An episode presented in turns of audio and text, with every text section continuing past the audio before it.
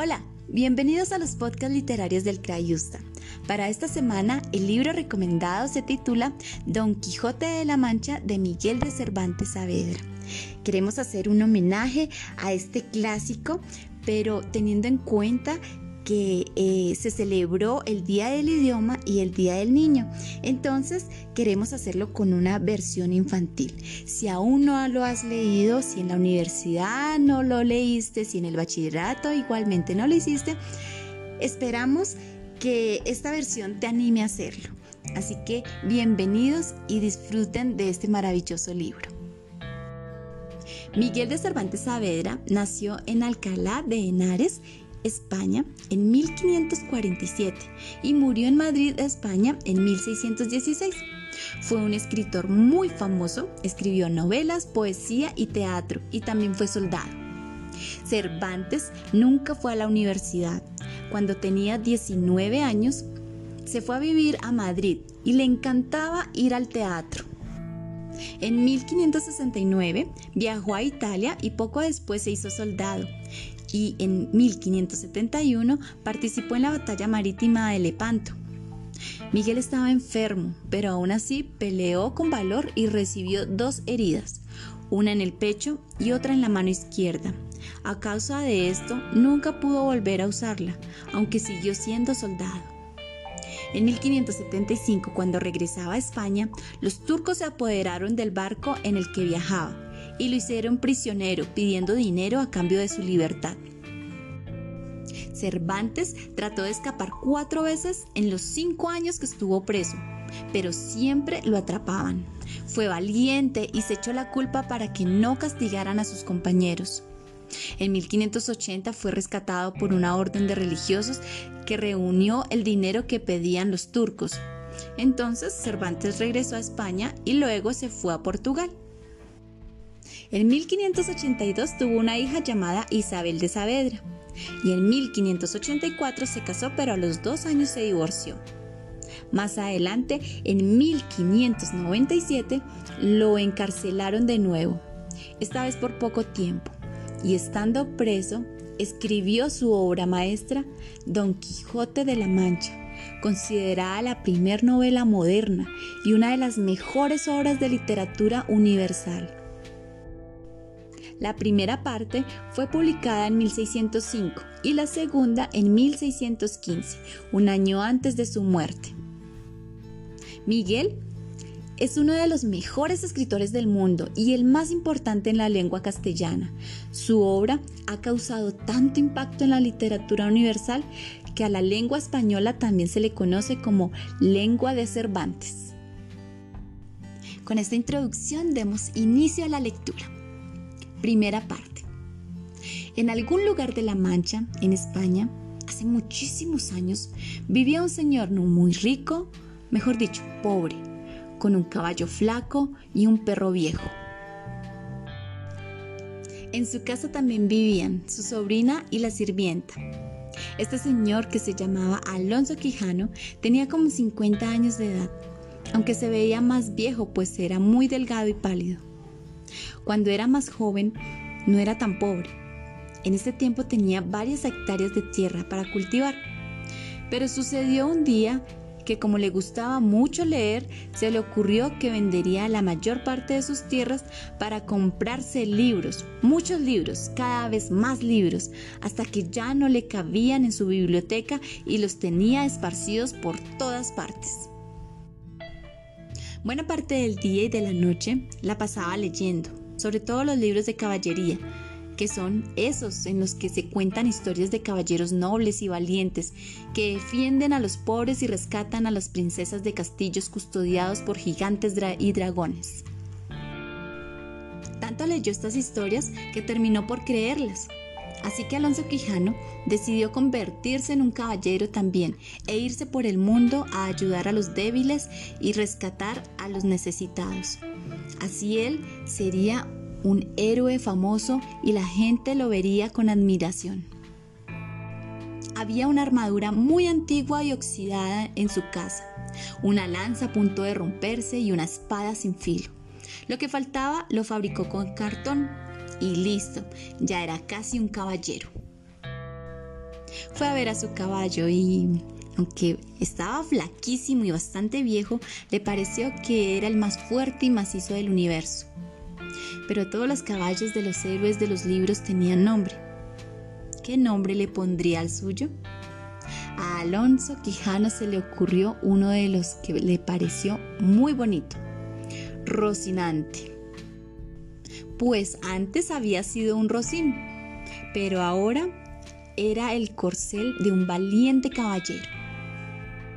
Ahora solo faltaba un nombre para él mismo, pues creía que Alonso Quijano no era adecuado para un caballero.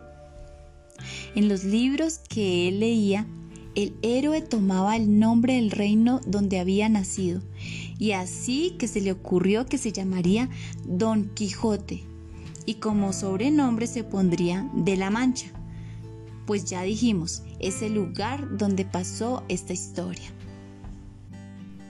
Ya era un caballero. No, todavía no. Todos los héroes tienen una dama de la cual están enamorados. Y él no tenía ninguna, y esto no podía ser, pues el caballero andante que no tiene una dama es como un árbol sin hojas. Entonces Don Quijote se acordó de una vecina suya, una chica guapa llamada Aldonza Lorenzo, que le gustaba desde hacía mucho tiempo, pero que nunca se lo había dicho. También debía ponerle un nombre bello, así que decidió llamarla Dulcinea del Toboso, porque había nacido en el Toboso. Una vez hecho esto, ya se sentía Don Quijote de la Mancha todo un caballero. Al día siguiente, Don Quijote salió de su casa, se puso sus armas y subió a su caballo Rocinante. Todo el día anduvo de un lado para otro y al anochecer se encontró con una venta, que así se llamaba en ese tiempo las posadas donde la gente paraba a comer y a dormir. En la puerta de la posada se encontraban dos muchachas bonitas, pero mal vestidas, pues se notaba que no tenían dinero y se asustaron al ver a Don Quijote con tantas armas encima, pero él habló con ellas para tratar de calmarlas. No huyan ni teman nada de mí, pues soy caballero andante y no quiero hacerles daño a nadie, mucho menos a ustedes, que son tan hermosas e importantes doncellas. Las dos chicas se quedaron muy sorprendidas por lo que les dijo Don Quijote, y al ver el aspecto del señor que las confundía con doncellas, se pusieron a reírse de él. Mientras más se reían de él las muchachas, Don Quijote se ponía más enojado, hasta que por fin salió el dueño de la posada. Y ya iba a empezar a reírse también de Don Quijote, pero se aguantó y le dijo que si buscaba dónde descansar, se podía quedar en esa posada. Entonces Don Quijote decidió quedarse a dormir. Se bajó de Rocinante y entró a la posada, pues tenía muchísima hambre. Las muchachas trataron de ayudarle a quitarse la armadura, pero no pudieron, y Don Quijote tuvo que cenar con la celada puesta, lo cual se le hizo dificilísimo. Pero Don Quijote se le había metido en la cabeza que tenía que ser nombrado caballero, y como todo lo confundía, creyó que el dueño de la posada era un señor importantísimo, propietario del castillo en el que donde Don Quijote creía estar. Así que se arrodilló ante él y le suplicó que lo nombrara caballero.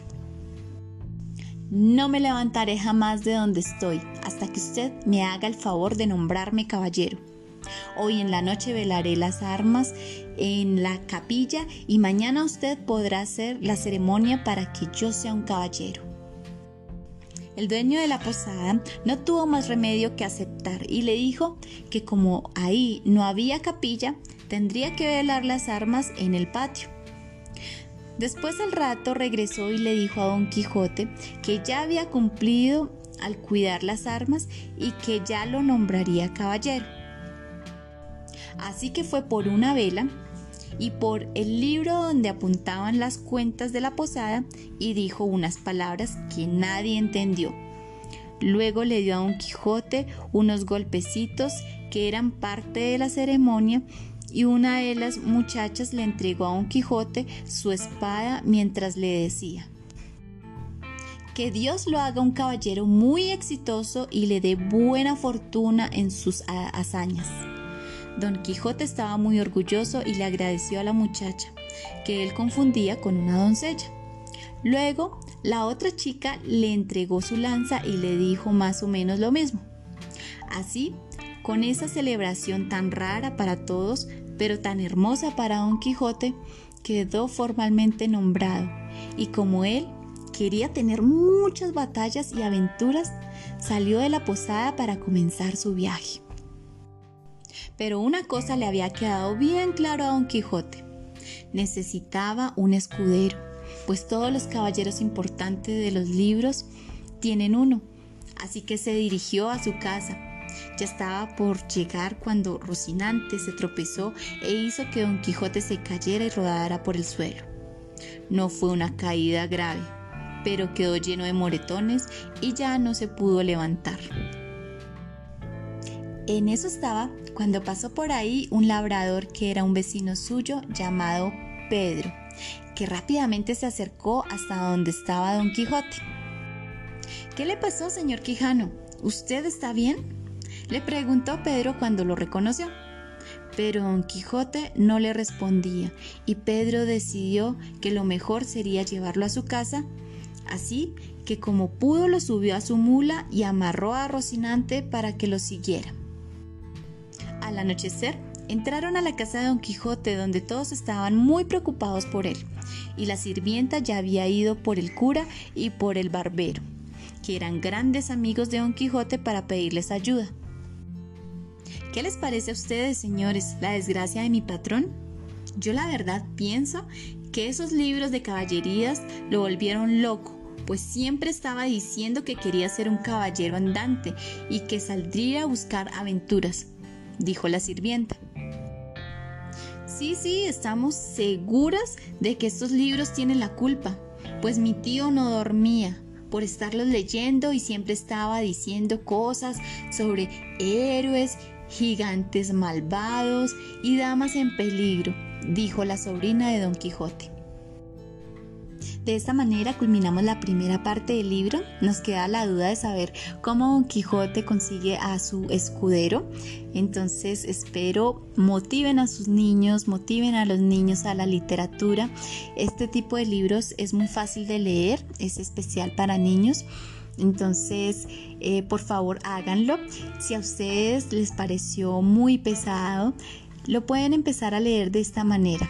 Es un libro para todos. El Crayusa tiene libros para todos los gustos, para todas las personas, para niños, para adultos, para jóvenes.